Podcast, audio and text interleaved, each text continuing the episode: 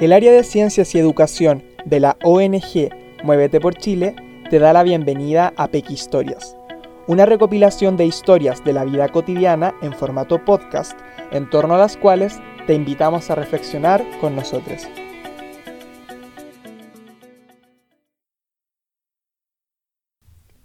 La historia de hoy se titula Pharmatips.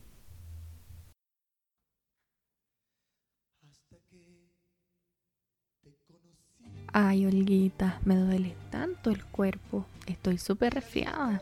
Con suerte duermo por lo obstruida que estoy. Pucha, que fome. Pero tómate una de estas pastillitas que le dieron a mi nieto, a la Martinita, porque estaba súper resfriada. Y no se acuerda de cómo era que el viejo anda allá en el centro, para que pase el tiro a la farmacia nomás. Creo que se llamaba morcicilina o algo así. la verdad es que me acuerdo bien, Nancy. Ah, ya sé cuál es. Creo que tengo una cajita por ahí de la otra vez que el Pancho anduvo re enfermo. De ahí quedaron, po, si nunca se las tomaba. ¿Y sabe cuántas me tengo que tomar? La Martinita se tomaba dos al día. Una en la mañana y otra en la tarde. Así que eso tiene que ser po. Ah, ya, eso haré entonces. No sé qué haría si sus consejos, polguita. ¿Te parece familiar esta conversación? Pues, si tú eres una Olguita o una Nancy, te invitamos a prestar atención a las siguientes recomendaciones. No automedicarse. Si no conocemos los reales riesgos de los medicamentos, nos exponemos a efectos secundarios que pueden ser dañinos para nuestro cuerpo, como alergias, intoxicaciones, entre otros. No consumir medicamentos de los que no se conoce la dosis correcta para nosotros, ya que la dosis va a variar dependiendo de las características del o la paciente. Los antigripales tienen como función reducir los síntomas del resfriado común y gripes, los antiinflamatorios son medicamentos útiles en caso de inflamaciones producidas por lesiones o jaquecas. Los analgésicos son especiales para disminuir o eliminar dolores, ya sean de cabeza, musculares, etc. Los antibióticos son fármacos usados para combatir infecciones causadas por bacterias. Un pequeño dato científico. Si tomas antibióticos de amplio espectro, por ejemplo, amoxicilina, tetraciclina, cloranfenicol o acitromicina, podemos eliminar a las bacterias buenas que coexisten con nosotros en nuestro propio cuerpo. Pero eso no es todo.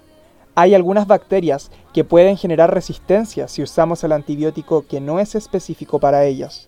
Así que recuerda, no te automediques, y menos si son antibióticos.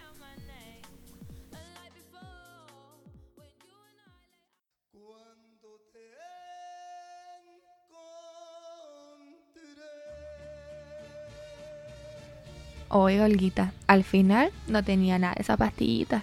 Así que le pedí a Francisco que me trajera una caja. Y ya llegó el viejo del centro, pues. Y uy, ni te imaginas lo caro que salió la gracia, pues oye. ¿Pero cómo? ¿Qué es Pau y Pancho? Debería haber preguntado por el que tiene la línea amarilla, el genérico que le dice, pues.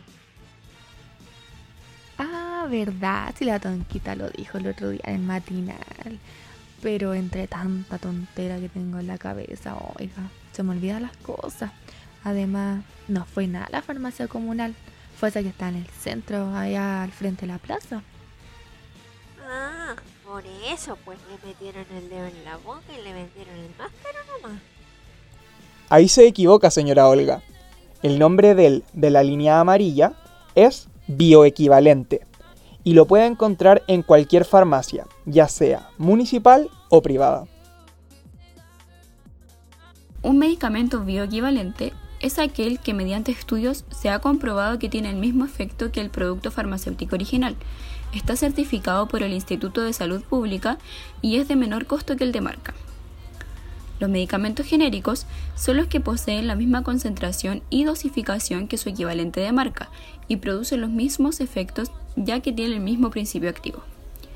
Aquellos medicamentos conocidos como biosimilares son los de origen biotecnológico, es decir, son producidos utilizando nuevas líneas celulares, por lo que deben ser certificados como similares al producto original.